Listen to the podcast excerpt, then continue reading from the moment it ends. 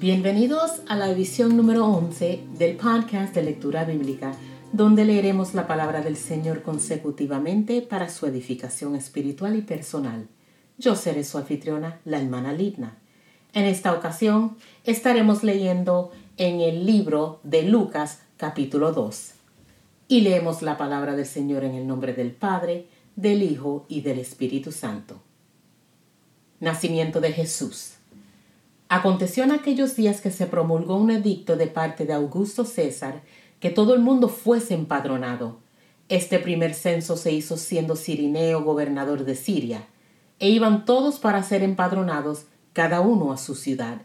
Y José subió de Galilea de la ciudad de Nazaret a Judea, a la ciudad de David, que se llama Belén, por cuanto era de la casa y familia de David, para ser empadronado con María su mujer, desposada con él, la cual estaba encinta.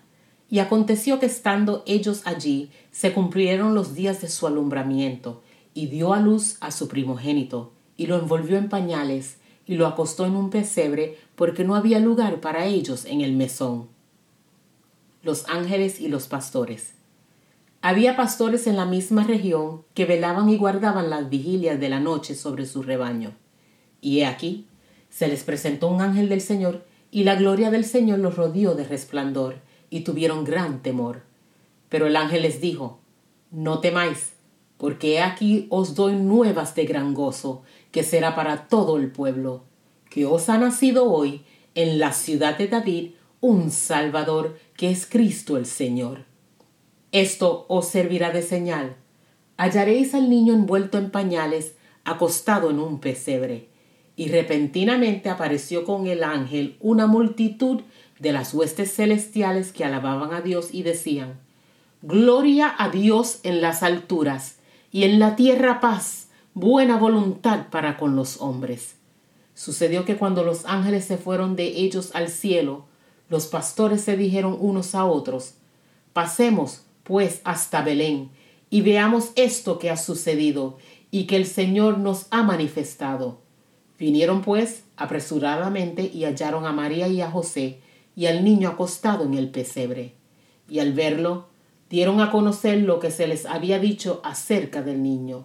Y todos los que oyeron se maravillaron de lo que los pastores le decían.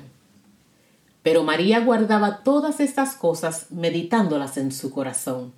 Y volvieron los pastores glorificando y alabando a Dios por todas las cosas que habían oído y visto como se les había dicho. Presentación de Jesús en el templo. Cumplidos los ocho días para circuncidar al niño, le pusieron por nombre Jesús, el cual le había sido puesto por el ángel antes que fuese concebido. Y cuando se cumplieron los días de la purificación de ellos, conforme a la ley de Moisés, le trajeron a Jerusalén para presentarle al Señor. Como está escrito en la ley del Señor, todo varón que abriere la matriz será llamado santo al Señor. Y para ofrecer conforme a lo que se dice en la ley del Señor, un par de tórtolas o dos palominos. Y he aquí había en Jerusalén un hombre llamado Simeón, y este hombre, justo y piadoso, esperaba la consolación de Israel. Y el Espíritu Santo estaba con él. Y le había sido revelado por el Espíritu Santo que no vería la muerte antes que viese al ungido del Señor y movido por el Espíritu, vino al templo, y cuando los padres del niño Jesús lo trajeron al templo para hacer por él conforme al rito de la ley, él le tomó en sus brazos y bendijo a Dios diciendo, Ahora, Señor, despides a tu siervo en paz, conforme a tu palabra, porque han visto mis ojos tu salvación, la cual has preparado en presencia de todos los pueblos luz para revelación a los gentiles y gloria de tu pueblo Israel. Y José y su madre estaban maravillados de todo lo que se decía de él, y los bendijo Simeón, y dijo a su madre María, He aquí, este está puesto para caída y para levantamiento de muchos en Israel, y para señal que será contradicha. Y una espada traspasará tu misma alma, para que sean revelados los pensamientos de muchos corazones.